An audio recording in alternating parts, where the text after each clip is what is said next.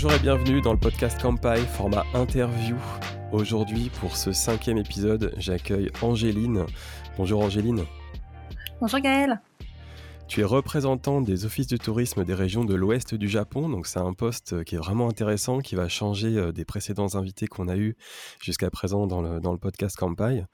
En gros, tu vas promouvoir le tourisme des régions euh, du Japon avec lesquelles tu travailles euh, pour qu'on en parle dans les médias et puis susciter l'envie de, voyager ces destinations, dans ces destinations.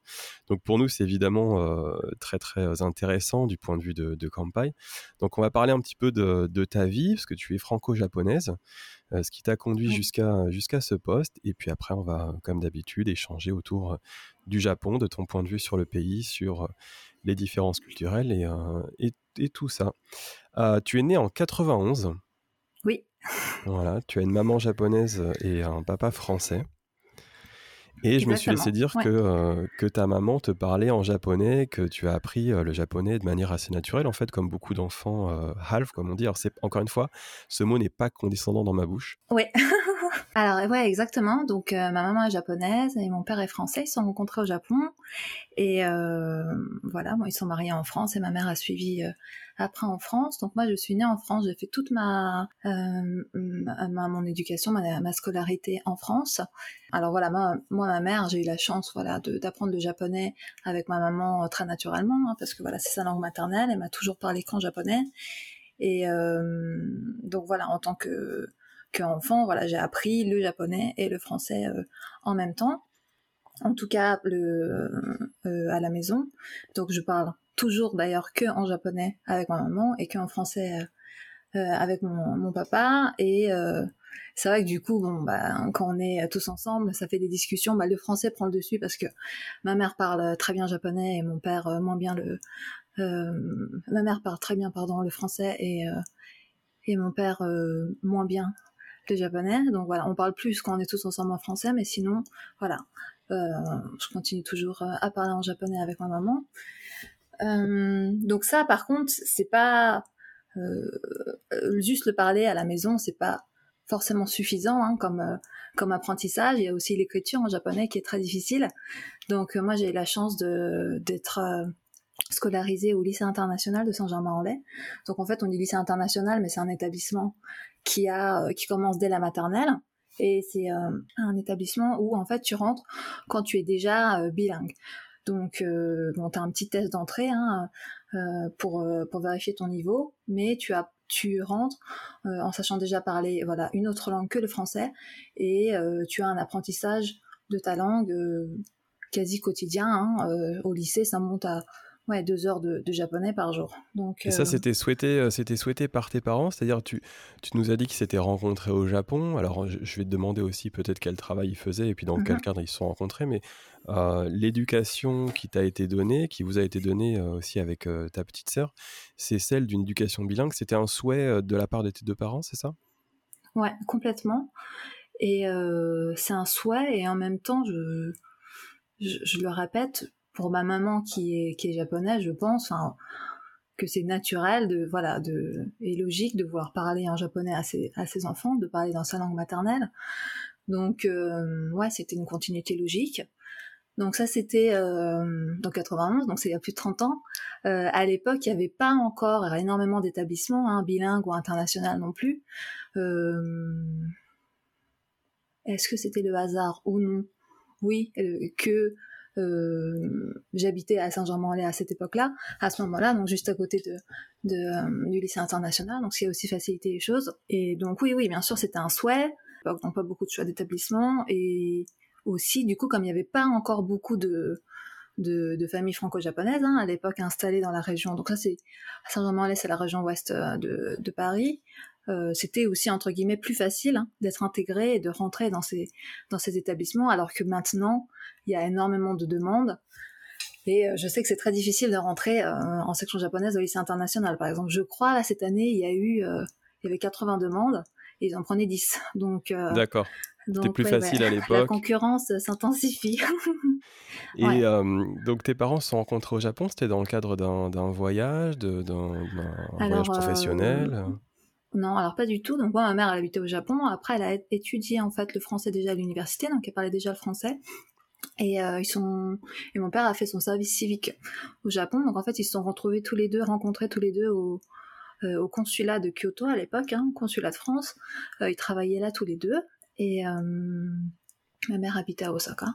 Donc voilà, ils se sont rencontrés là. Et puis mon père a vécu ouais, deux ans au Japon. Et après, voilà, ils ont décidé de, de se marier et de revenir en France. De ma mère, elle avait déjà, ouais, ouais, ouais. Et ma mère, elle avait déjà fait des études euh, d'échange universitaire en France, tout ça, donc c'était pas non plus la première fois qu'elle venait en, euh, France. Mais euh, voilà, ça a aidé, bien sûr, que qu'elle parle déjà français. À l'époque, je pense que mon père parlait ou comprenait un petit peu plus le japonais que maintenant, bien sûr, hein, quand tu vis sur place. Maintenant, il comprend, mais voilà, il parle pas couramment comme maman le français. Donc là, tu le disais, quand tu arrives, tu, démarres en fait ta scolarité à la maternelle, tout de suite par le lycée international de, Saint-Germain-en-Laye. la section japonais venait d'être créée, donc on est autour de 94-95. Mmh comment on fait pour rentrer au lycée international? Comment ça se passe? Il y a un test, c'est ça? Ouais, bah en fait ça dépend des niveaux. Hein. Donc à l'époque, donc c'est plus facile entre guillemets de rentrer en maternelle parce qu'en maternelle, du coup, si je me rappelle, c'était donc moi je savais du coup déjà parler comme un, comme une comme un enfant de, de 3 qui a 3 ans hein. et donc il fallait voilà savoir se présenter en japonais et euh, donc c'était un test à l'oral hein, pas à l'écrit ouais bien sûr et il y avait un autre test c'était je me rappelle on m'avait montré un petit euh, un petit livre avec des images. Et voilà il fallait euh, décrire ce qu'on voyait. Et c'était aussi un peu un test de vocabulaire. Là, je me rappelle qu'il fallait dire euh, ambulance par exemple en japonais. Voilà un peu vérifier le niveau de l'enfant, euh, s'il sait déjà parler, s'il voilà, s'il commence pas à, euh, à, zéro. Et donc ça, c'est pour la maternelle, donc ça c'est le plus simple entre guillemets. Après cet établissement, on peut le rejoindre soit au primaire, au niveau primaire, au niveau collège ou au niveau lycée.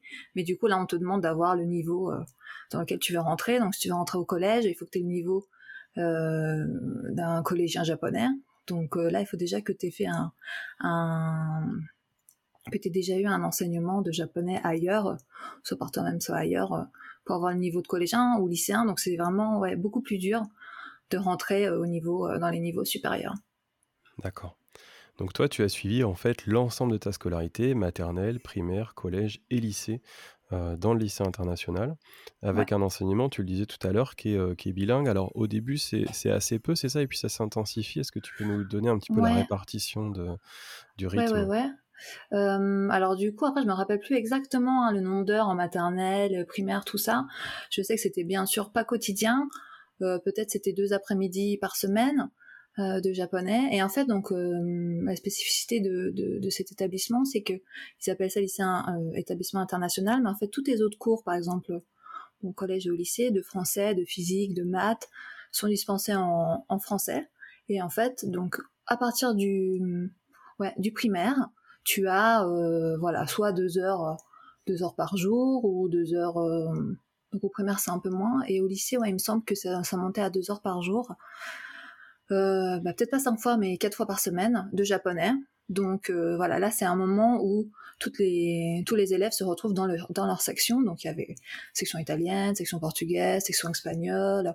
Il y avait une douzaine de sections, je crois que maintenant il y en a 15. Et donc voilà, là tu as tes cours de japonais. Donc c'était japonais littérature et japonais euh, géographie et histoire en fait que tu as euh, en plus des cours de euh, histoire et géographie qu'on avait aussi en français. Hein. donc ça c'était le programme classique des étudiants de la scolarité française.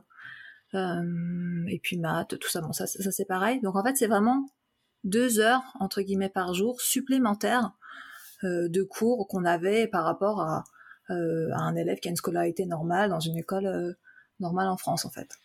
D'accord. Est-ce que vous appreniez euh, le japonais, par exemple les kanji? Est-ce que vous aviez des cours de kanji? Toi, t'en, étais où à ce moment-là?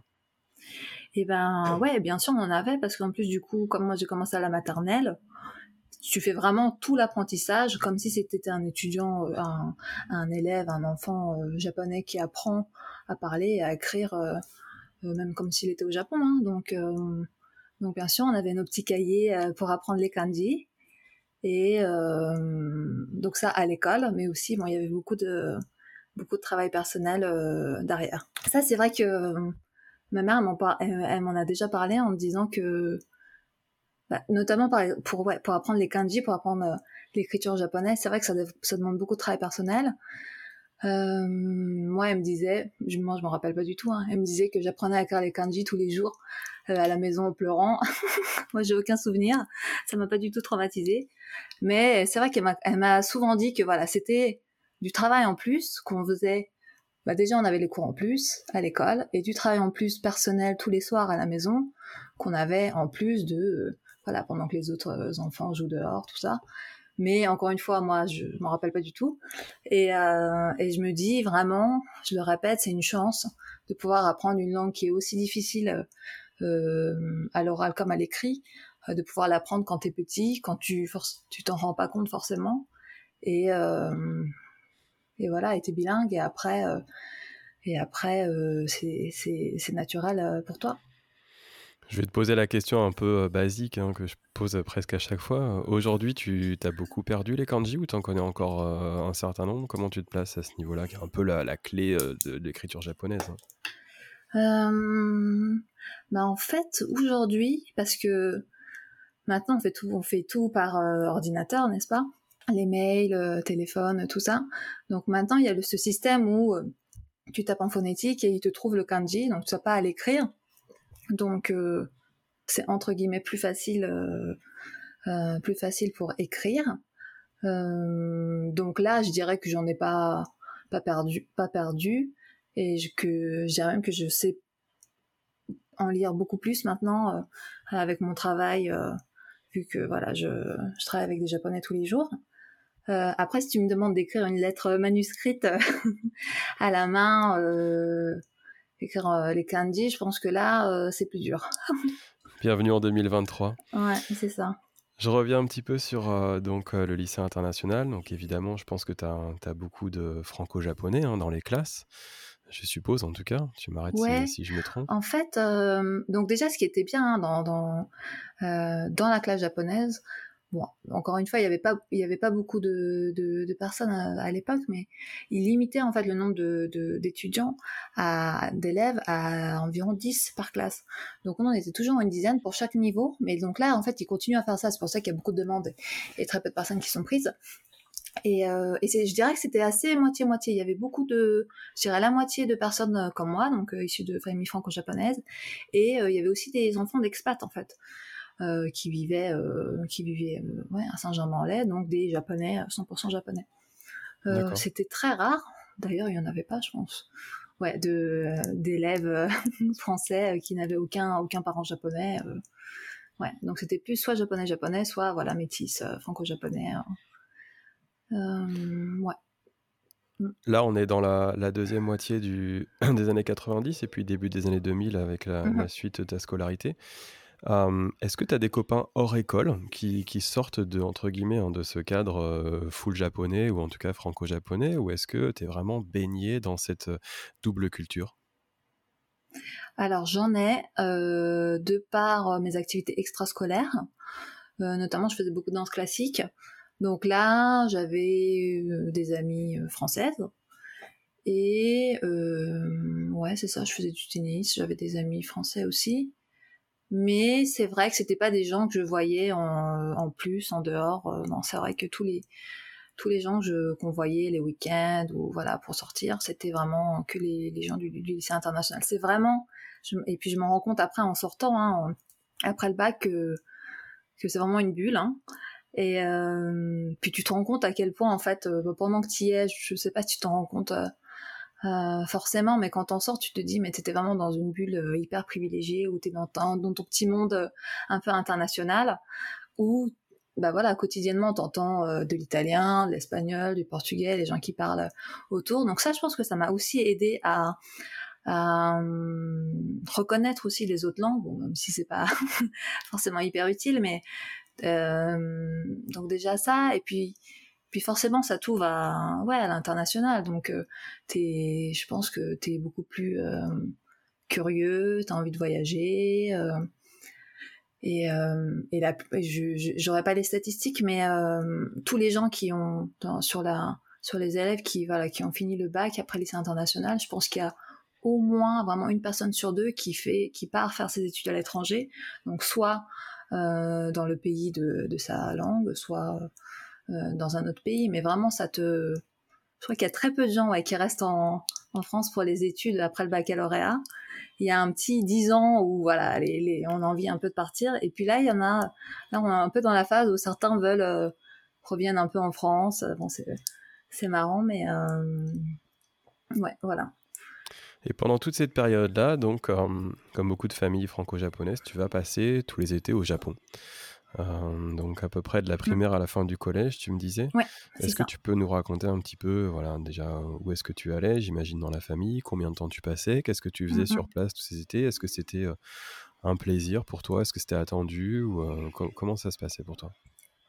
Ouais, donc du coup depuis bah, depuis mon plus jeune âge, hein, parce que moi euh, donc moi, ma grand-mère euh, habite à Osaka, donc dans l'ouest du Japon.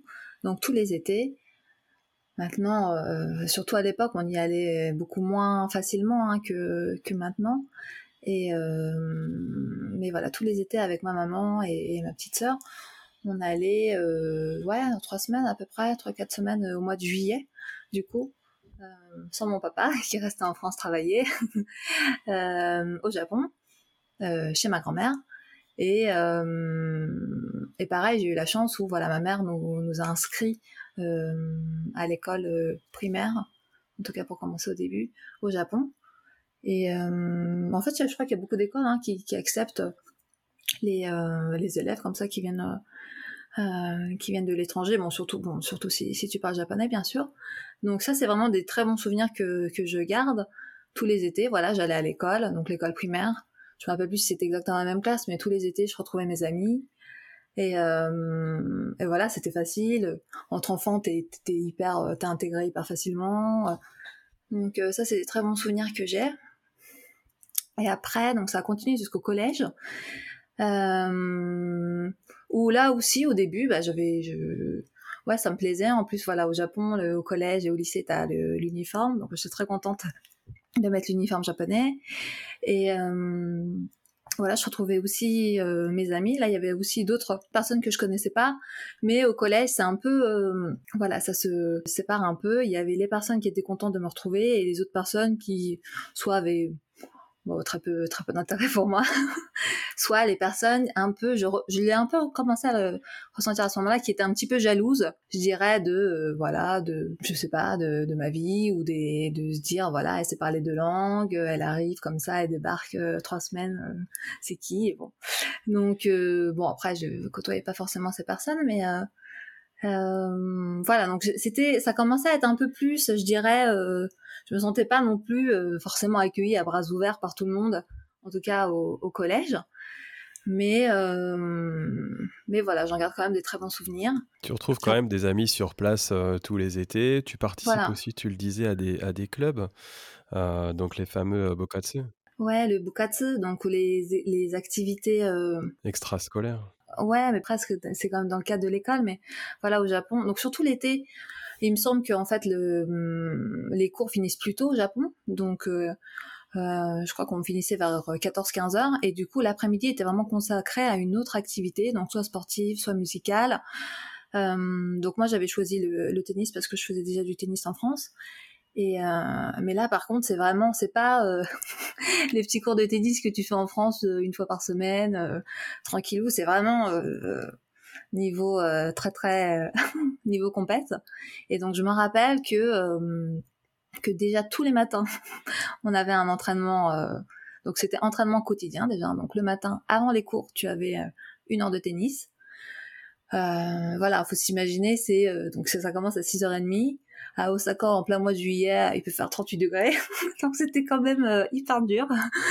Et, euh, et puis voilà, moi j'avais pas du tout le même niveau que, que les élèves, donc j'arrive le premier jour, euh, j'étais totalement malade, je me sentais vraiment pas bien. Et, et petit à petit, bon après quand t'es enfant, tu, tu rattrapes vite, mais donc eux, voilà, faut se dire, ils font ça tous les jours. Donc une heure d'entraînement de 6h30 à 7h30 avant de commencer les cours. Après tu enchaînes sur ta journée de cours et après à partir de 14h jusqu'à 18h, t'avais voilà 3 heures euh, pareil de tennis euh, euh, en plein soleil. donc voilà, mon va épuisé. Donc ça, c'est tous les jours. Et bien sûr, après le week-end, t'avais des compètes. Enfin, cette partie de d'activité prend vraiment énormément de, de place, je trouvais. Et pour moi, c'était un peu trop. Je, moi, j'étais pas venue faire autant de tennis. Euh, enfin, j'étais pas aussi impliquée, euh, bien sûr, que, les autres. Donc ça, c'était un peu pesant pour moi. C'est vrai que que c'était cette partie hors école, activité autre, qui était un peu, ouais, un peu pesante pour moi pendant que j'étais, j'étais sur place. Mais après, voilà, bon, c'était une bonne expérience. Et, et je me suis améliorée en tennis, voilà ce qu'on va dire. Tu parlais tout à l'heure de l'uniforme, euh, qui est évidemment un grand classique de, l'école japonaise. Mm, mm. Là, on est un, peu à ton adolescence. Je fais un parallèle qui est peut-être pas du tout là, le, un lien de, causalité, mais est-ce que tu regardes des animés à cette époque-là, tu lis des mangas ou, pas du tout? Quel était euh, Tu avais l'air d'avoir un certain intérêt pour l'uniforme, c'est quelque chose qui t'attirait quelque part. Et d'où ça venait ça? Euh, je lisais beaucoup de mangas, effectivement, notamment les shoujo mangas, bon les mangas pour les pour les filles, hein. et puis et puis rien à voir, je lisais beaucoup aussi les euh, les, les mangas de Conan, détective Conan, bon rien à voir.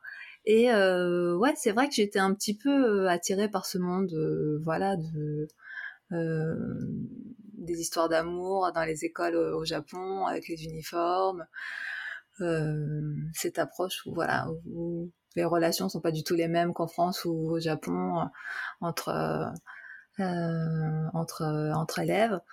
Euh, donc ouais, c'est vrai que j'étais très un peu un ouais, un peu un monde bah, loin de mon ordinaire en, France en tout cas.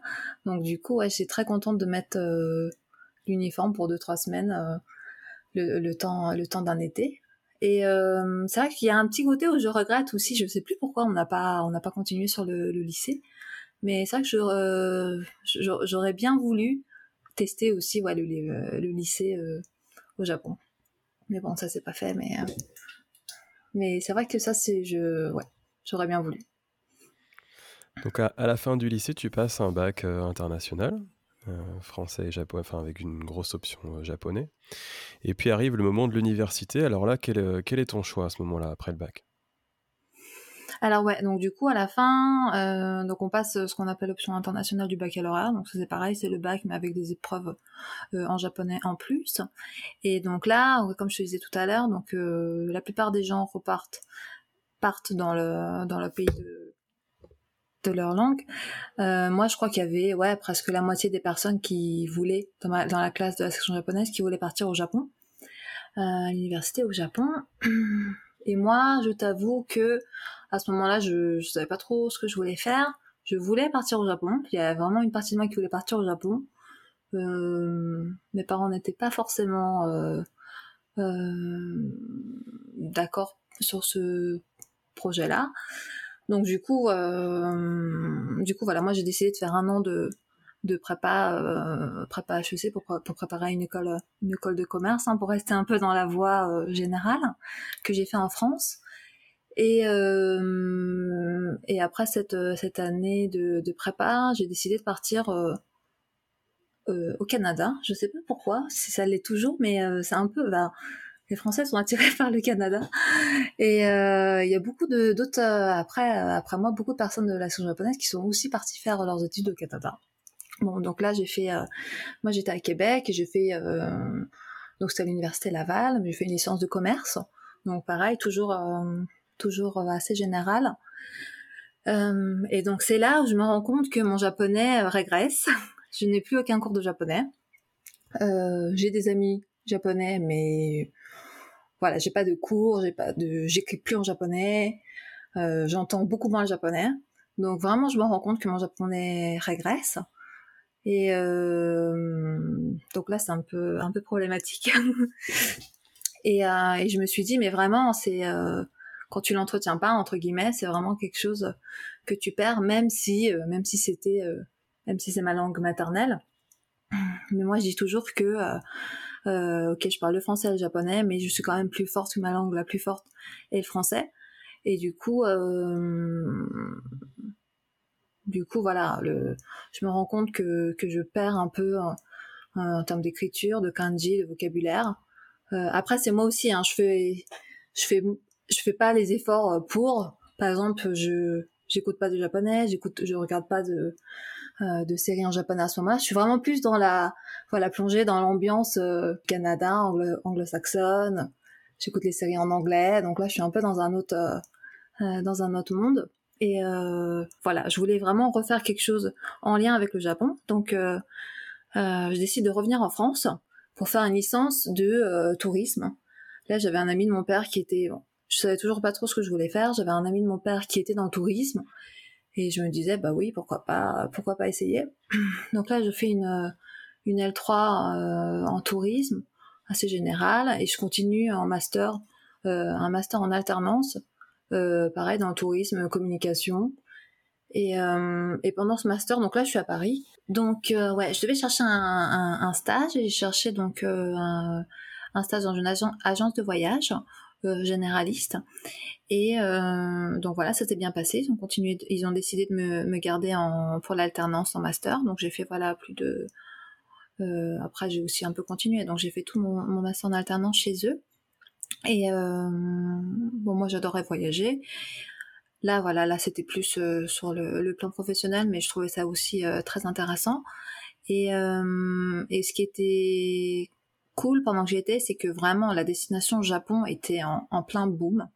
Donc là, on est euh, ouais 2011, 2012. Euh, donc là, le, Japon est une destination hyper en vogue. Euh, de plus en plus, voilà, tous les ans, voilà, les nombres de touristes français au Japon augmentent. Donc là, l'agence à l'époque, quand j'y étais, moi, qui proposait pas le Japon, a décidé aussi, voilà, de, de, commencer à proposer des voyages au Japon. Donc là, j'ai fait partie euh, au début, voilà, du lancement de, la destination. Donc là, pour lancer une destination, après, il faut trouver des, ce qu'on appelle des réceptifs, hein, donc des agences qui s'occupent d'organiser les voyages pour les clients sur place. Euh, donc ça, euh, il faut en trouver au Japon, mais souvent, donc les, les plus gros, hein, ceux qui sont les plus connus, ils ont aussi parfois des bureaux déjà à l'époque euh, en France. Donc là, euh, moi, j'ai changé du coup avec ces personnes-là, mais qui étaient en France et aussi des Français. donc des Français en France euh, pour organiser des voyages au Japon pour des Français. Donc c'était intéressant, mais encore une fois, j'utilisais pas mon japonais, ce qui commençait à être un petit peu frustrant pour moi. Là, à l'époque, bon là, j'étais revenue en France, donc euh, puis j'habitais chez mes parents, donc voilà, je parlais avec avec ma mère quotidiennement, tout ça. J'avais d'autres amis, donc là mon mon japonais ne régressait pas plus, mais ne s'améliorait pas non plus. Donc là, quand même très frustrant pour moi de me dire, euh, ok, je sais parler japonais, mais je l'utilise toujours pas. Donc euh, donc là, je me suis dit, ok, j'arrête et j'ai envie de trouver un, travail où je peux utiliser mon japonais euh, quotidiennement. Donc là, j'étais du côté des agences de voyage et je décide de voilà de m'orienter du côté des offices de tourisme. Euh, donc du Japon. Donc il y a un office de tourisme national hein, euh, japonais euh, à Paris. Et puis sinon, euh, donc là, c'était l'époque où voilà, comme je disais, le Japon commence à être en vogue. Donc il y a certaines régions, donc les plus connues, qui commencent à avoir des bureaux. On appelle ça des bureaux de représentants euh, en France. Donc les premiers bureaux de représentants en France sur le Japon qui a ont existé, c'est Tokyo et Kyoto, bien sûr. Hein. Donc les grosses destinations très connues qui ont en fait donc soit c'est des villes, soit c'est des, préfectures, les mairies qui ont un budget vraiment pour avoir, pour pouvoir payer des, représentants. Euh, donc en France, là je parle de la France, mais ça peut être d'autres pays, pour que ces personnes-là font la promotion de ces villes ou de ces régions euh, auprès des Français. Euh, donc il y a eu il y a eu Tokyo, Kyoto d'abord, et après donc euh, le troisième c'était Hiroshima. Donc là j'arrive sur un salon, un salon du tourisme euh, B2B réservé aux, aux, aux, professionnels, où il y avait un stand Japon et où il y avait voilà quelques stands euh, de destination. Et notamment, il y avait voilà le stand de Hiroshima. Donc moi, j'arrive avec mon petit CV et je dis, ouais, est-ce que vous, vous recherchez quelqu'un pour faire la, euh, voilà, pour faire la promotion de, de, ces régions. Et voilà, j'ai eu la chance, c'était aussi le, le, bon timing à ce moment-là. Ils recherchaient quelqu'un qui sache parler euh, très bien français parce que du coup, voilà, pour faire la promotion de ces régions en France.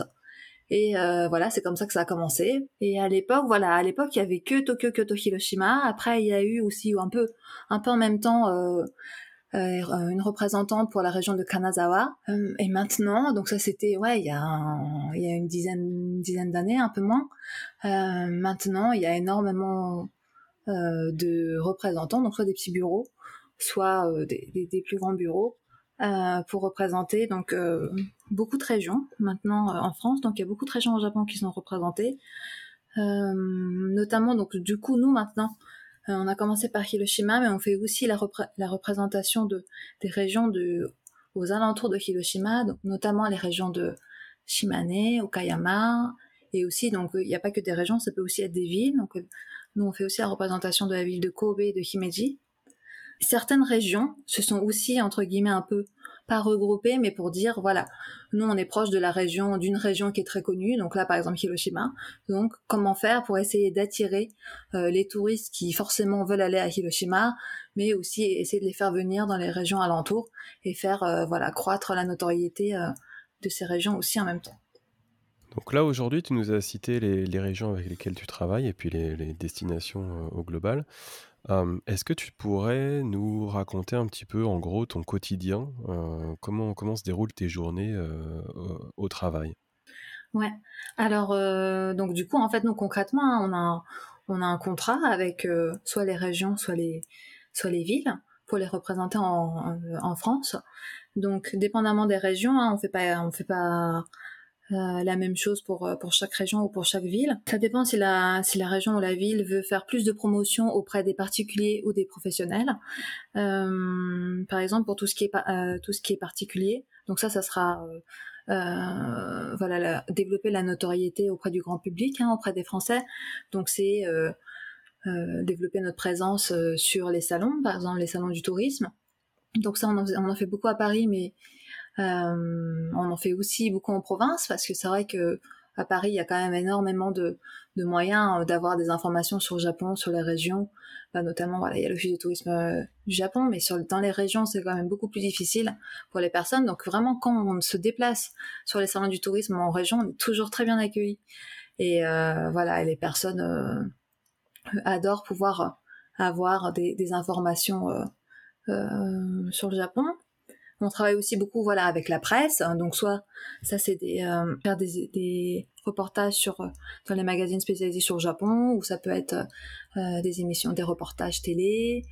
Donc ça c'est tout ce qui est avec la presse. On a aussi un peu travaillé avec les influenceurs, hein, soit les influenceurs spécialisés sur les voyages en France, ou soit les influenceurs aussi qui sont basés au Japon et qui font découvrir les régions du Japon. Et on travaille aussi ouais, sur, euh, on a nos propres réseaux sociaux. Donc ça, pareil, faire découvrir euh, euh, un peu, un peu les pépites sur nos régions. Donc ça, c'est tout ce qui est plus notoriété pour le, grand public. Et après, on travaille aussi avec donc les, les professionnels. Donc ça, c'est plus aller faire des formations auprès des agents de voyage sur nos régions, parce que voilà, moi, je travaille spécifiquement sur la région ouest du Japon. Donc, bah, il y a peut-être beaucoup de personnes qui sont déjà allées à Tokyo, Kyoto, mais pas forcément jusqu'à Hiroshima. Ou là, j'ai dit Shimane tout à l'heure. Je suis pas sûre qu'il y ait beaucoup de personnes qui connaissent euh, très bien la région de Shimane. Euh, voilà, Même si on, fait au mieux sur Kampai pour essayer de la promouvoir parmi d'autres. Euh, on fait aussi voilà tout ce qui est euh, e-learning, des newsletters, et après on organise aussi ce qu'on appelle voilà des éductours, essayer de d'envoyer de, des agents de voyage sur nos régions pour qu'ils connaissent au mieux pour qu'ils découvrent et qu'ils connaissent au mieux nos régions pour qu'après eux puissent les, proposer euh, aux clients au client final.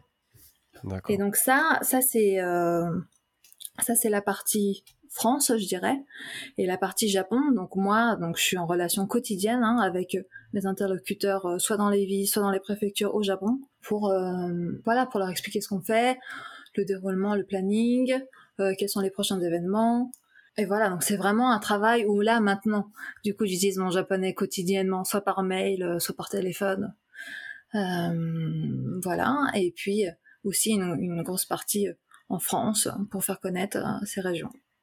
Donc là, aujourd'hui, euh, tu, attends euh, un petit bébé. D'ailleurs, euh, tu es bientôt au terme de ta grossesse et je suis désolé de t'imposer cet exercice. On t'entend là. Je suis désolé à reprendre ton souffle?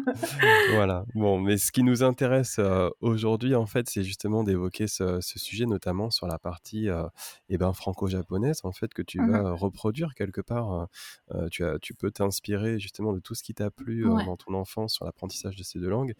Est-ce que tu as déjà envisagé toi, la manière dont tu veux te, dont tu veux organiser ça en quelque sorte, parce que ton époux est, français, il parle pas très bien japonais, donc voilà, est-ce que tu as déjà projeté la manière dont tu veux t'y prendre, parce que tu le disais, le français reste ta langue principale en quelque sorte? Ouais. Bah tu vois, en fait, je me suis jamais posé la question. Enfin, pour moi, c'était évident que nos enfants parleraient japonais. Comment? Ça, c'est une autre question. Et euh, voilà, moi, comme mon mari est français, je me suis toujours dit que ça sera à moi de faire, entre guillemets, cet effort de parler au quotidien euh, en japonais à, nos enfants. C'est vrai, je, je, disais tout à l'heure que voilà, moi, ma langue la plus forte est le français. Je pense que voilà, il y a l'environnement. Je vis en France depuis voilà, plus de 30 ans.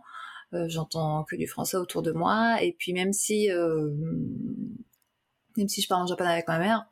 Voilà, moi je dis, euh, par exemple, ma langue des émotions, c'est euh, c'est le français. Par exemple, si je si je vais m'énerver, si j'ai une réaction à une situation, euh, la, première langue instinctivement qui va me qui va sortir, c'est pour moi c'est le français.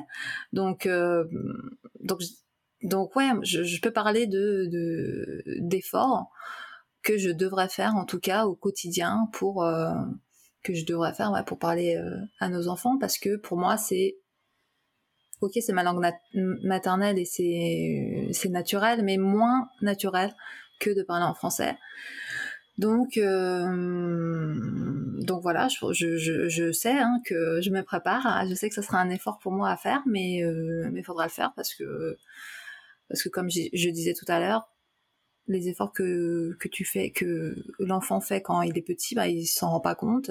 Et voilà, j'aimerais qu'il apprenne euh, naturellement, facilement euh, le japonais en même temps que le français. Et, et, donc ça, ça viendra forcément par moi. Et aussi, ben, après, l'environnement. Donc je compte beaucoup sur ma maman aussi. Et, et voilà, et après, ça sera par exemple, bon je, je, je connais même pas de des chansons euh, euh, pour enfants en français, mais je veux dire, il faudrait que j'apprenne en japonais, euh, que j'achète tout ce qui est ouais livres en japonais. voilà, il faut que tout suive. Donc donc ça déjà, mais je sais que ça sera voilà, ça sera un peu un peu compliqué, mais bon, il faudra le faire. Et et après pour la suite, en tout cas d'éducation, je me rends compte que que, que ouais, en fait, l'enfant atteint un niveau en fonction euh, des efforts des parents. Donc moi, je sais très bien que voilà le niveau que j'ai, euh, c'est grâce euh, grâce aux efforts que que qu'a fait ma maman. Elle, voilà, elle me disait tous les jours, voilà, on travaillait en plus de l'école, elle était derrière nous pour suivre notre niveau de euh, nos exercices de japonais, tout ça. Donc pas l'enfant tout seul, de toute façon, bah il, il, peut pas le faire. Donc euh, donc c'est vraiment ouais aux, aux parents de, de, faire les efforts et ça je peux comprendre que ça soit difficile, que ça demande beaucoup beaucoup d'efforts.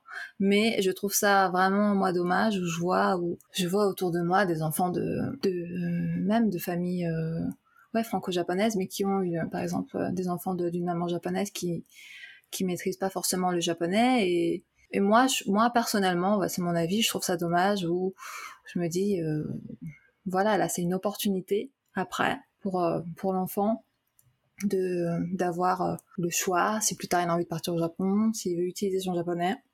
Donc ça lui ouvre beaucoup plus de ouais de portes, de possibilités. Donc je me dis on a envie de tout faire en tout cas pour euh, pour donner plus de chances et d'opportunités à ses enfants. Donc donc souhaitez-moi bonne chance. Te connaissant, je suis pas du tout inquiet. Ça va bien se passer. On va parler un petit peu de tes voyages au Japon, parce que euh, tu voyages effectivement régulièrement au Japon, bah, de par euh, euh, ton travail et puis aussi pour, pour des questions perso, bien entendu, parce que tu as une partie de ta famille sur place. Tu voyages combien de fois par an au Japon? Combien de temps? Plutôt pro, plutôt perso Un modèle un peu hybride? Qu'est-ce que, tu fais sur place? Euh, je voyage minimum une fois par an, si je peux deux, deux fois, plutôt pour le perso. Et euh, j'essaye maintenant, depuis que je fais ce travail, de, euh, de rajouter euh, une semaine ou quelques jours aussi pour le, pour le pro. donc ouais, bien sûr, je vais voir ma famille au Japon. J'ai ma grand-mère à Osaka, j'ai ma soeur qui habite à Tokyo. Donc voilà, toujours un, un, petit temps pour les voir. J'ai aussi des, des amis, hein, notamment à Tokyo. Donc ça c'est plus plus retrouver voilà la famille et les amis. Et puis maintenant voilà depuis que depuis que je suis mariée, euh, on essaye toujours avec mon mari de de bah pareil de lui faire découvrir euh, une nouvelle région, une région qu'on connaîtrait pas tous les deux. Même moi, même si j'ai beaucoup voyagé quand j'étais petite avec mes parents, voilà, les voyages que j'ai fait à 7-8 ans, je m'en rappelle pas forcément. Hein. Donc, euh, donc voilà, on essaye toujours de voir, la, famille et les amis et aussi euh, d'avoir quelques jours euh, pour découvrir une autre région. Euh, donc ça, ça dépend de la saison à laquelle on part. Ça dépend si on est motivé pour voilà louer une voiture et puis et puis prendre le temps de voilà de se balader. voilà, ça dépend de beaucoup de choses, mais toujours essayer de découvrir de nouveaux endroits et, et ça m'étonne beaucoup parce que bah, les Français, je, je parle pas que de moi, mais sont, sont très euh, curieux et sont prêts à beaucoup voyager dans le Japon. Et je pense que, enfin, quand je dis à des Japonais, oui, j'ai déjà été là, là, beaucoup de Japonais qui n'ont pas euh, voyagé autant que que moi, autant que les Français qui voyagent au Japon. Donc euh, ça, je trouve ça toujours, toujours marrant. Si tu devais citer justement tes, meilleures destinations, alors évidemment parmi celles pour lesquelles tu travailles, mais aussi en dehors, tu parlais de, de, de découvertes que tu fais chaque année. Qu'est-ce que tu nous citerais voilà, comme super destination, des petites pépites, des coups de cœur que tu as euh, à la fois en, lieu, mais aussi en activité, euh, en artisanat, en nourriture? Est-ce qu'il y a voilà, des, recommandations que tu nous ferais? Alors moi aussi, c'est vrai, on n'en a pas parlé de ça, mais euh, la nourriture est quand même un thème très important dans ma vie au quotidien et aussi pendant les voyages. Après, bon, au Japon, on mange bien partout, mais c'est vrai que ça c'est quand même un thème assez important. Donc moi, je, regarde toujours, j'essaie de repérer euh, voilà, les petites adresses ou les spécialités de chaque région, où est-ce qu'on peut les manger, tout ça. Donc ça, c'est euh, ça c'est un point important euh, lors de, du choix aussi de, la destination. Après, en termes d'endroits vraiment qui m'ont marqué, je dirais par exemple, après c'est vrai que moi j'ai vu la différence depuis le depuis ouais depuis 30 ans du nombre de, de touristes hein, au Japon qui a vraiment fortement augmenté. Et je vois où voilà où tous les étés on allait à Kyoto, on faisait les temples. Après peut-être j'étais j'étais aussi petite donc j'y prêtais moins attention, mais j'ai vraiment vu la différence où là j'y suis allée euh, les premières fois où je suis je suis retournée à Kyoto avec mon mari, mais il y avait tellement de monde, ça m'a vraiment choquée. Et je me suis dit mais ça rend limite vraiment la la visite un peu désagréable hein, tellement il y a de monde.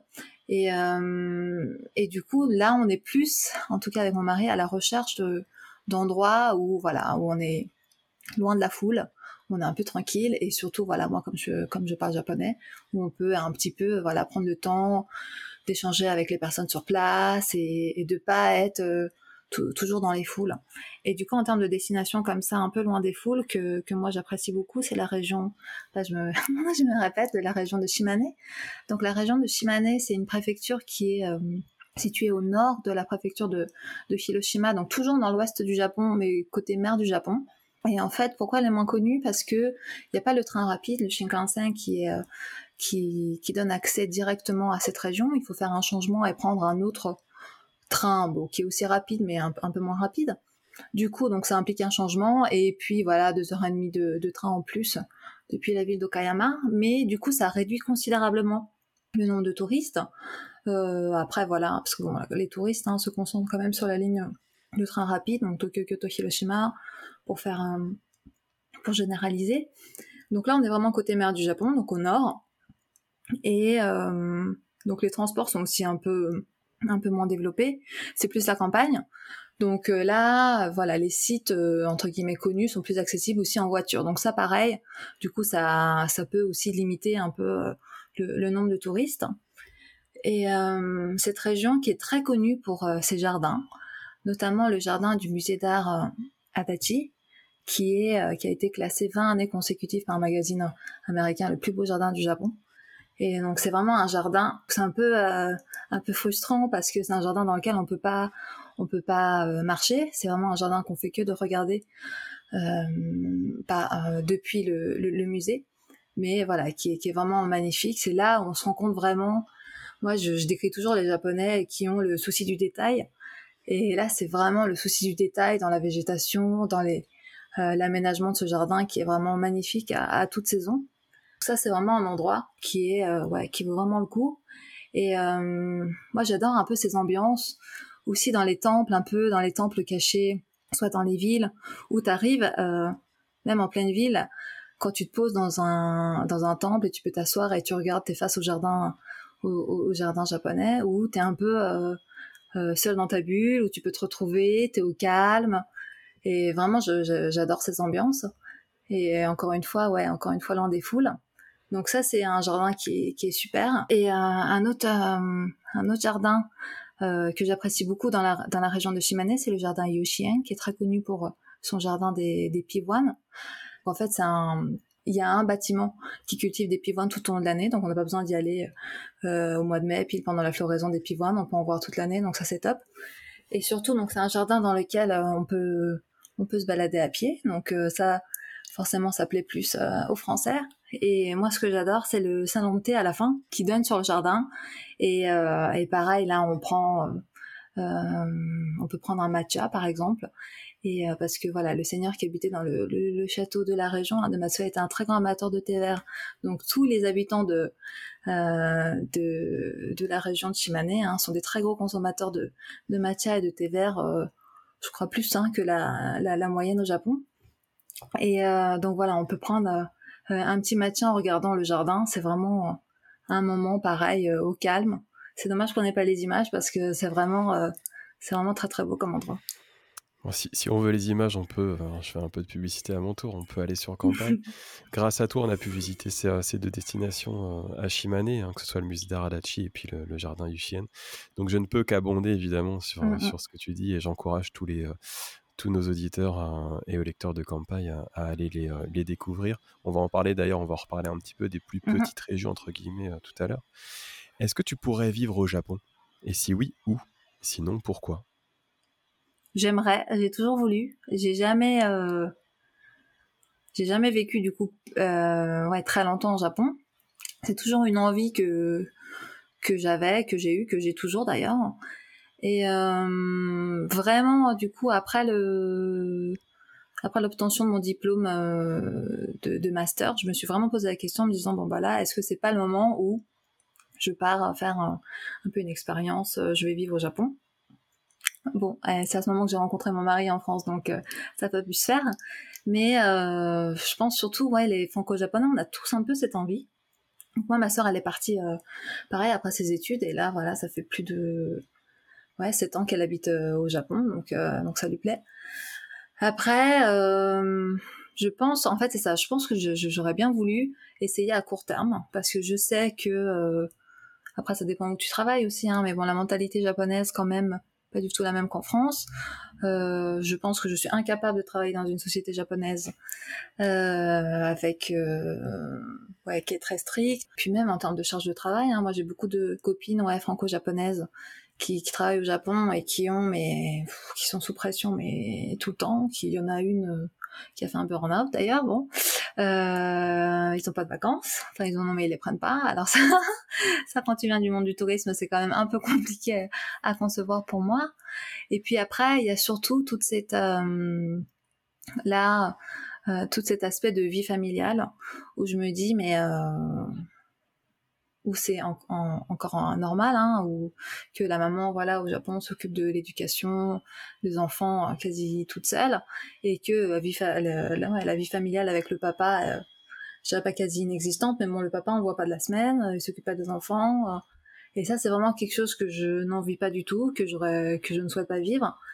Et bah, d'ailleurs j'ai une petite anecdote, j'avais un, un expatrié japonais avec qui j'étais sur un salon qui m'avait dit, mais vraiment très fièrement, euh, donc lui il était là deux ans en France hein, pour son pour son travail, et il me disait mais très fièrement que que voilà le matin il prenait le premier train je sais pas quelle heure, avant 6 heures, pour partir travailler, et qui revenait avec le dernier train, donc à minuit, à la maison, qui ne voyait pas du tout ses enfants de la semaine, mais qu'il était hyper fier de son travail. Et il me disait ça, mais hyper fièrement, et moi je vraiment je, je l'enviais pas du tout, et je savais pas comment réagir parce que je me disais mais moi j'ai envie de voir mon mari, j'ai envie que, que mon mari voit nos, nos enfants. Euh, et euh, du coup, voilà, vraiment, c'est cet, euh, cet aspect-là qui me donne pas du tout envie, en tout cas, pour, euh, pour, euh, pour éduquer, éduquer les enfants au Japon. Donc là, ça, je trouve que vraiment en France, on a de la chance. Où les papas, ouais, sont, sont aussi impliqués que nous. Et puis, et ouais, j'ai envie que, que nos enfants grandissent comme ça, en tout cas. Tu as déjà répondu en mmh. partie à, ma prochaine question. Quels sont les aspects de la culture japonaise que, tu apprécies le plus et le moins? Alors, tu viens d'aborder, vrai, un gros point négatif qu'on connaît tous. Est-ce qu'il y a d'autres points euh, comme ça qui t'embêtent? Et est-ce qu'au contraire, il y a des points où tu te dis euh, ça fonctionne mieux au Japon qu'en France? Euh, Autre point qui m'embête, alors bon, c'est pas qui m'embête, mais par exemple, euh, quand je, je, voyage seule au Japon, alors peut-être un peu moins maintenant, mais quand je suis seule, je vais dans un café n'importe où, que je commence à parler en japonais, parce que du coup, bon, comme j'ai le, physique d'une franco-japonaise, j'ai pas le physique d'une 100% japonaise, on va toujours me dire, mais la une des premières choses, c'est euh, tu parles super bien japonais. le fameux Joe. Ouais, le fameux Disney. Et en fait, je l'ai toujours très bien pris. Hein. Enfin, moi, ça m'a pas, ça m'a jamais euh, fait de la peine. Mais euh, donc à chaque fois, je dis bah oui, je suis japonaise ou je suis franco-japonaise. Et, et, puis voilà, ça se, ça se termine. Mais euh, en fait, je me rends compte que quand même, tu es jamais euh, euh, intégré à 100%. Ils te font toujours sentir hein, que voilà que t'es pas japonais à 100%. Et bon, bah ça a ses avantages comme ça, ça, a ses inconvénients. Mais mais ça, je trouve que voilà, c'est une différence qui te font toujours sentir que tu te sentiras jamais intégré à 100%. bah, je me suis, je me, ouais, je me suis fait l'idée, je sais pas si c'est quelque chose que j'aurais voulu ou non, mais en tout cas, voilà, tu te sens quand même toujours un peu différent. Voilà, il met toujours un petit peu une distance. Bon, c'est pas, c'est pas grave. Mais je me suis fait la remarque parce que j'ai réfléchi, j'y pensais la dernière fois, que quand, du coup, je suis avec des Japonais au Japon, tout le monde me parle en japonais, c'est normal, c'est normal que je parle japonais, il n'y a pas de, je suis considérée entre guillemets comme une japonaise. Et quand je suis avec bah, mon mari, par exemple, et bah là, euh, tout le monde me parle en, anglais.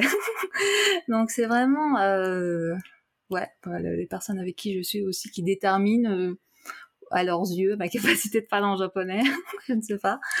Mais voilà, bon, jamais de, j'ai jamais eu de d'expérience négative, donc ça c'est pas un, ça c'est pas un problème. Et après, c'est vrai, c'est vrai aussi, on dit, là, j'ai pas forcément d'exemple en particulier, mais euh, du coup, quand t'es franco-japonais, on te, entre guillemets, si t'as pas tous les codes, hein, quand tu voyages au Japon, tout ça, bah, on te, on t'excuse, entre guillemets, plus facilement de, voilà, de petites, euh, petites, euh, petits faux pas que tu aurais pu faire, ou, ou pas, donc, euh, donc voilà, moi je considère ça comme, euh, comme, comme un avantage. De toute façon, c'est moi, je peux pas le changer, donc euh, donc voilà, c'est comme ça. Mm. Est-ce qu'il y a des points, au contraire, au Japon où tu te dis, j'aimerais, je préférerais vivre au Japon pour telle ou telle euh, façon de gérer, de comment ça se passe au Japon, qui se passe de meilleure manière en tout cas qu'en France, ou au contraire, non, tu te dis euh, tout, est, tout est très bien ici? Bah, la nourriture, bien sûr. Euh, ça quand même, pour moi, parce que c'est très important. Mais après, voilà, moi, j'habite euh, à côté de Paris, donc, donc j'ai quand même le choix hein, de, de ou de pour me fournir un produit alimentaire japonais. Mais bon, c'est vrai que ça, c'est quand même un point important. Et sinon, non, après, ça va être un peu euh, tout ce qui est un peu, c'est assez général, hein, donc euh, euh, le, ouais, le, le, respect des, des, personnes, par exemple, même ne, ne serait-ce que, enfin, tout fonctionne bien au Japon, toujours. Il n'y a jamais de rarement des problèmes. Euh, ton colis, tu poses ton colis, il arrive euh, temps. Euh, euh, problème de transport, oh là là, ne parlons pas des problèmes de transport, toujours les trains sont à l'heure, il n'y a jamais de problème. en termes d'insécurité aussi pour pour une pour une femme peut-être. surtout comparé à la région parisienne. C'est vrai que moi, j'ai jamais eu de problème au Japon. Et là, c'est vrai, euh, détail aussi qui m'a choqué la dernière fois. Du coup, euh, je suis sortie en boîte avec une copine et euh, donc je voulais rentrer, prendre un taxi. Donc en France, on se méfie toujours un peu des des, des chauffeurs euh, euh, qui nous ramènent. Là, le monsieur, mais je me rappelle, c'était un Bon, c'était un, un, petit papy qui m'a même demandé, oui, quel est votre itinéraire euh, préféré pour rentrer chez vous? Enfin, vraiment, petit soin. Je me sentais totalement en sécurité.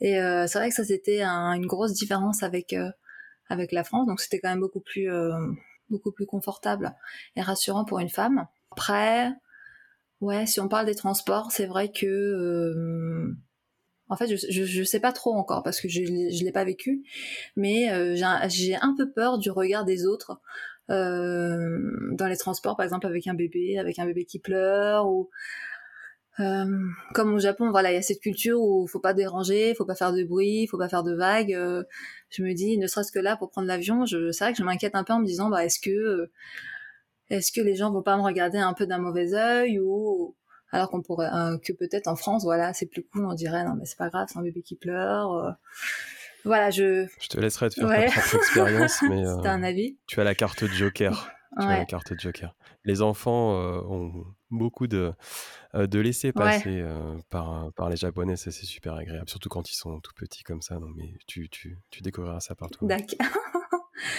donc ouais et puis après voilà tout ce qui est euh, tout ce qui est respect de, de, de la personne mais ça c'est dans les magasins ou dans l'administration bah d'ailleurs ouais l'administration pour faire par exemple pour faire un papier là je refais je refais mon passeport japonais. Quel est le délai pour faire le pa passeport japonais en France? Une semaine. Quel est le délai pour le passeport français en France? Je crois euh, je sais pas six mois en ce moment. Enfin bon. Euh, ouais. donc ce genre de choses euh, euh, qui ne sont pas comparables voilà tout est tout est fluide en fait au Japon. Et euh, c'est vrai que mon mari il dit toujours que euh, quand on va au Japon lui il fait son plein de bien-être et de savoir vivre parce que euh, parce que voilà c'est super agréable tout est facile et et il n'y a pas du coup ce stress où tu te dis pas ouais est-ce que mon train va arriver est-ce que je vais arriver à l'heure est-ce que mon colis va arriver est-ce que ma valise va arriver. Il y a vraiment tout ce stress qui qui n'existe plus. euh, et puis euh, là par exemple euh, petit exemple pratique euh, quand on voyage au Japon il y a des toilettes partout quoi et en France, il euh, bah, faut rentrer dans un café, il faut payer un café pour aller aux toilettes. Enfin, vraiment ce genre de logistique euh, dans la vie quotidienne comme euh, dans la vie professionnelle, où euh, voilà tout est plus plus simple et du coup je pense que ça t'enlève quand même un stress euh, euh, au quotidien même s'il y en a d'autres hein. mais ouais au quotidien dans ton travail justement tu travailles beaucoup avec des japonais évidemment et puis aussi avec des français est-ce que tu vois des différences culturelles voilà sur cette partie pro? Alors sur la partie pro notamment par exemple pour la mise en place d'un projet, par exemple. Là, je vois que les Japonais, bon, après, c'est toujours aussi les, détails, ils ont besoin de tout savoir. Donc, il y a.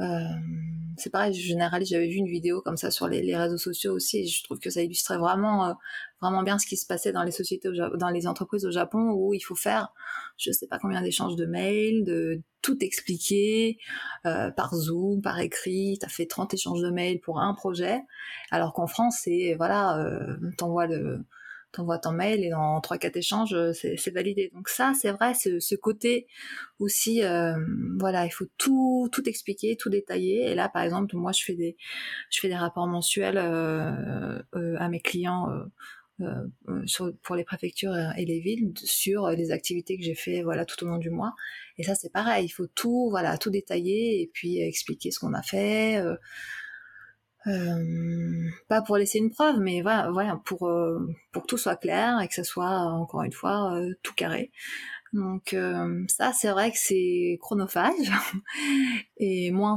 moins simple entre guillemets, moins fluide en tout cas sur cet aspect-là que que voilà que qu'en France. Comment tu as vécu la période Covid? Parce que travaillant dans le tourisme, évidemment, ça a eu un impact, heu, un retentissement très, très fort.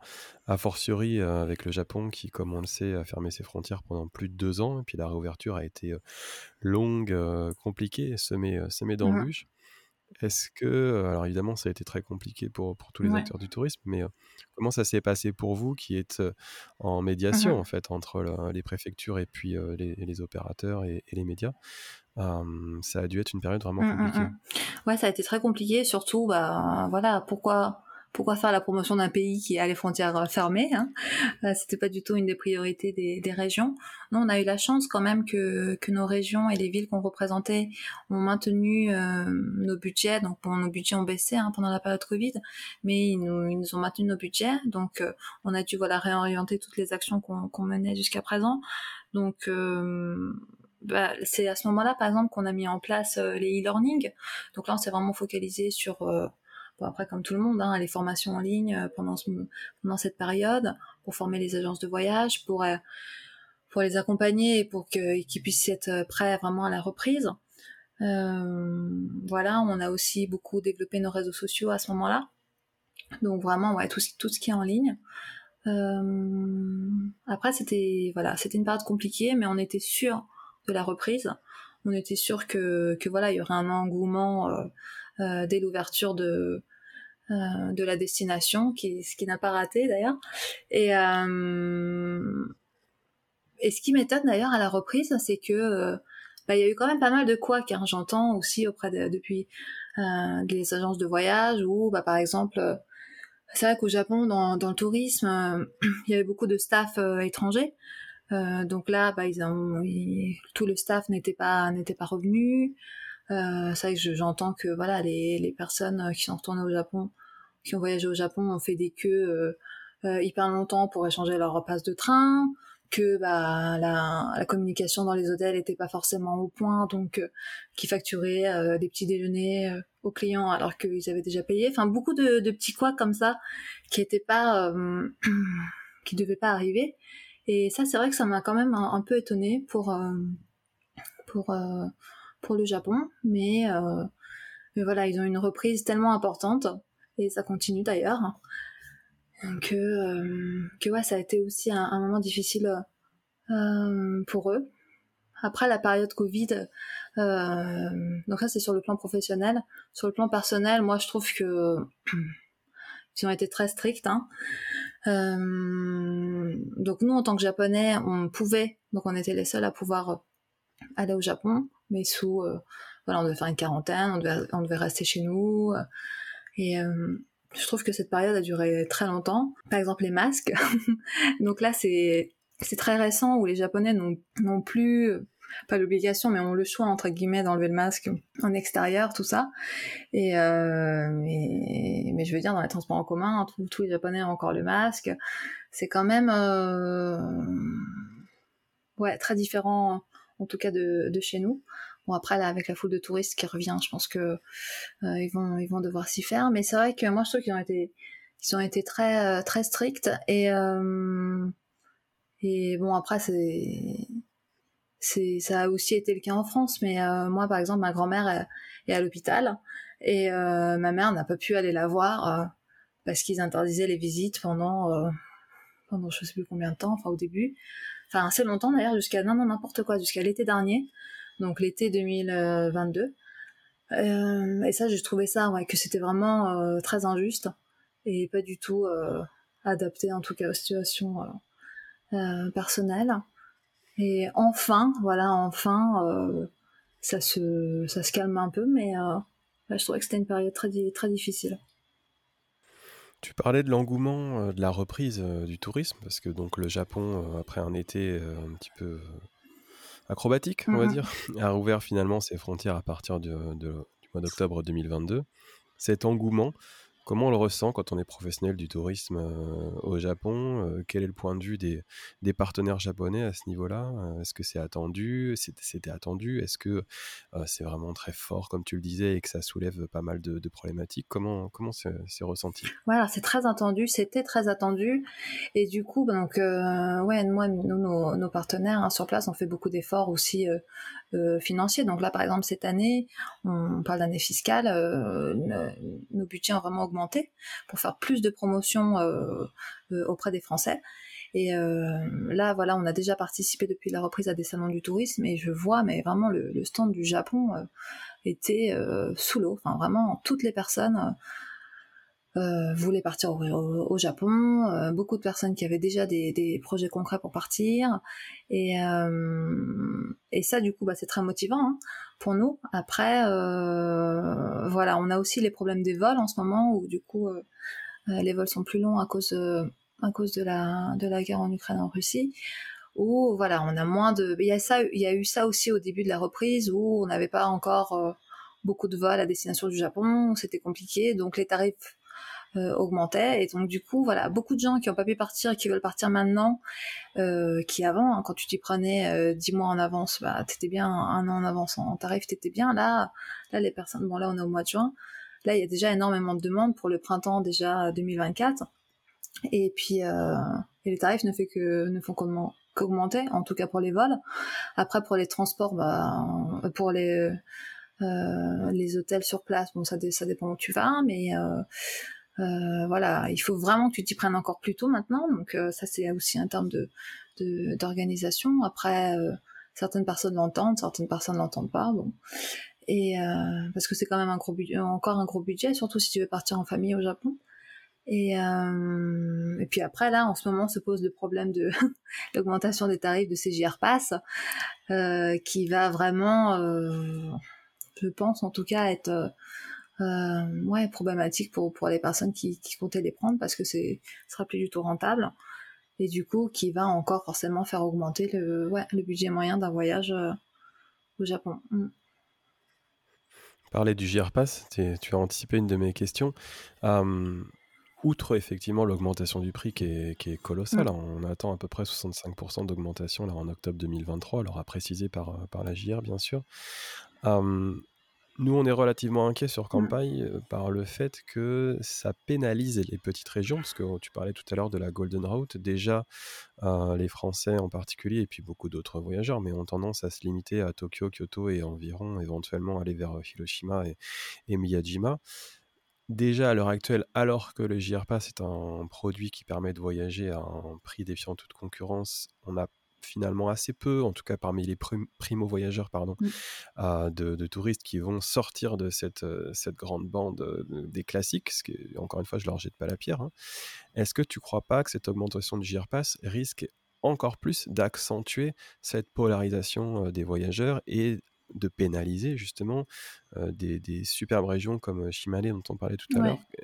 Est-ce que c'est une inquiétude de la part de, des professionnels sur place? Alors pour l'instant, euh, pas encore. Euh, on n'a pas eu ce genre de, retour.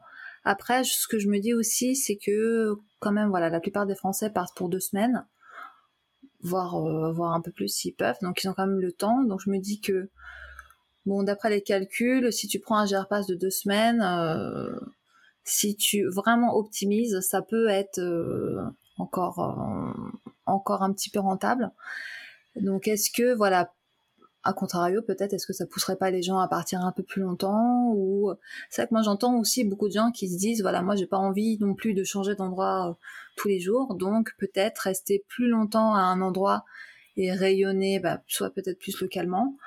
Et euh, donc peut-être ça sera ça amènera d'autres d'autres façons de voyager aussi euh, pour les voyageurs, notamment voilà si pas toujours de ma région de l'ouest du Japon, mais s'ils se basent plus vers Okayama ou Hiroshima, est-ce qu'ils n'en profiteront pas du coup voilà pour prendre euh, le temps de, découvrir les régions aux alentours ou après ça qu'on parle pas, beaucoup de la, voiture aussi mais euh, j'entends quand même qu'il y a de plus en plus de gens qui, sont motivés pour louer des voitures au Japon euh, ce qui est aussi très pratique hein, dans, les, campagnes. Donc, voilà, peut-être que ça pourra amener un peu un, un changement de, comportement ou comme tu dis, effectivement, certaines régions seront, peut-être un peu, un peu délaissées.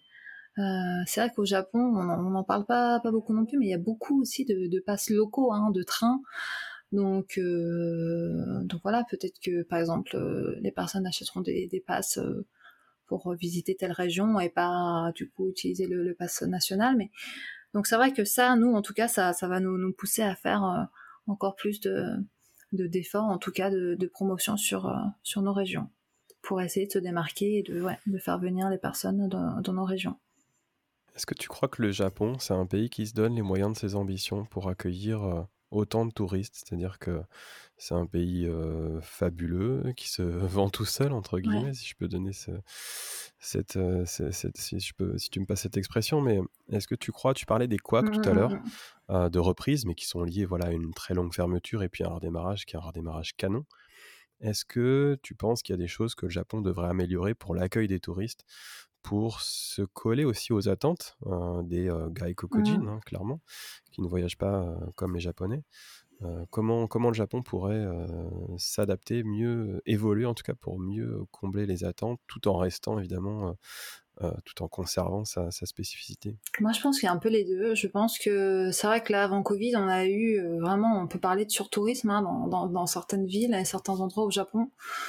Problème dans, avec les appartements en location, ça a dérangé les, habitants. euh, euh, encore une fois, ça se concentre sur, les grandes villes, mais je pense qu'il y a eu, comme tu dis, il y a eu, euh, voilà, le Japon se vend tout seul. Il y a eu trop de tourisme à un moment donné, où ça rend, voilà, certaines visites, certains endroits vraiment désagréables, hein, où plus, t'as plus envie d'aller. Et ça, d'un côté, donc du coup, tu te dis, bah, c'est un peu too much. Tu te dis là, est-ce que c'est pas le moment où il faudrait un peu freiner et puis mettre euh, peut-être des quotas ou, ou, ou ce genre de choses? Et en même temps, c'est vrai qu'il y a vraiment une différence entre euh, voilà les régions euh, beaucoup moins beaucoup moins populaires et connues euh, qui, qui souhaiteraient plus se développer grâce au, grâce au tourisme et qui font aussi beaucoup d'efforts. Euh, il y a beaucoup, il y a des régions hein, qui avaient mis en place, par exemple, des réductions euh, pour les entrées dans les musées ou euh, dans certains jardins, qui faisaient une réduction tout de suite de 50% pour les pour les touristes étrangers. Donc, ils vous demandaient même pas le, ils, vous- voyaient, ils appliquaient tout de suite la réduction. Donc, euh, ça, certains, certaines préfectures et certaines villes font déjà ces efforts. Et en même temps, et après, ouais, c'est aussi voilà tout ce qui est commu- communication, euh, promotion. Donc ça, c'est aussi à nous de euh, de nous occuper de cette partie-là.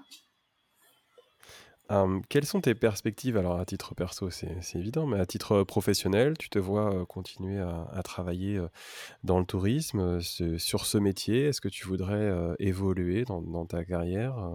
À quoi tu penses, là, à moyen long terme? Alors, bah, ce qui est sûr, c'est que voilà, je souhaite continuer en tout cas un, travail en relation avec le Japon. Et donc là, moi, je suis très, moi, je suis heureuse hein, de pouvoir faire la promotion de- euh, touristique de mon pays. C'est vrai qu'on fait aussi, là, on essaie aussi de faire, bon, pas que la promotion touristique, mais aussi des produits euh, alimentaires. Ou euh, là, on parle à Paris, on parle pas mal aussi des sakés. Euh, donc ouais, peut-être aussi tout ce qui est la gastronomie ou la culture. En tout cas, voilà, toujours être euh, euh, en lien hein, avec le Japon. Et moi, je trouve que voilà, c'est un. On disait, tu me demandais tout à l'heure si je me, si je me voyais vivre euh, au Japon, mais je trouve que c'est un bon équilibre pour moi d'être en France, de pouvoir aller au Japon pour les vacances et pour le travail, mais en tout cas pas d'y vivre, d'avoir ce, ce- cet équilibre en tout cas.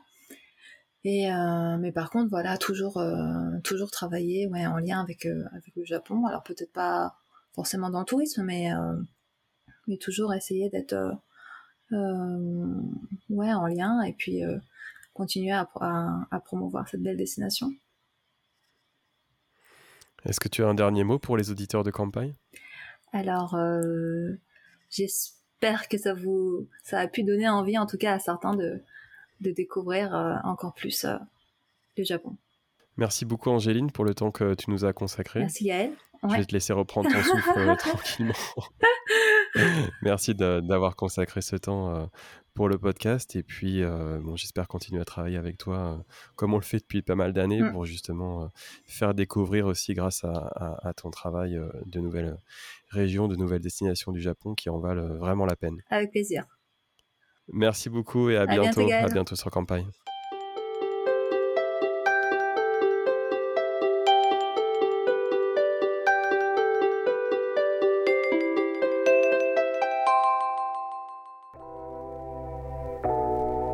Merci d'avoir écouté cet épisode du podcast Kampai.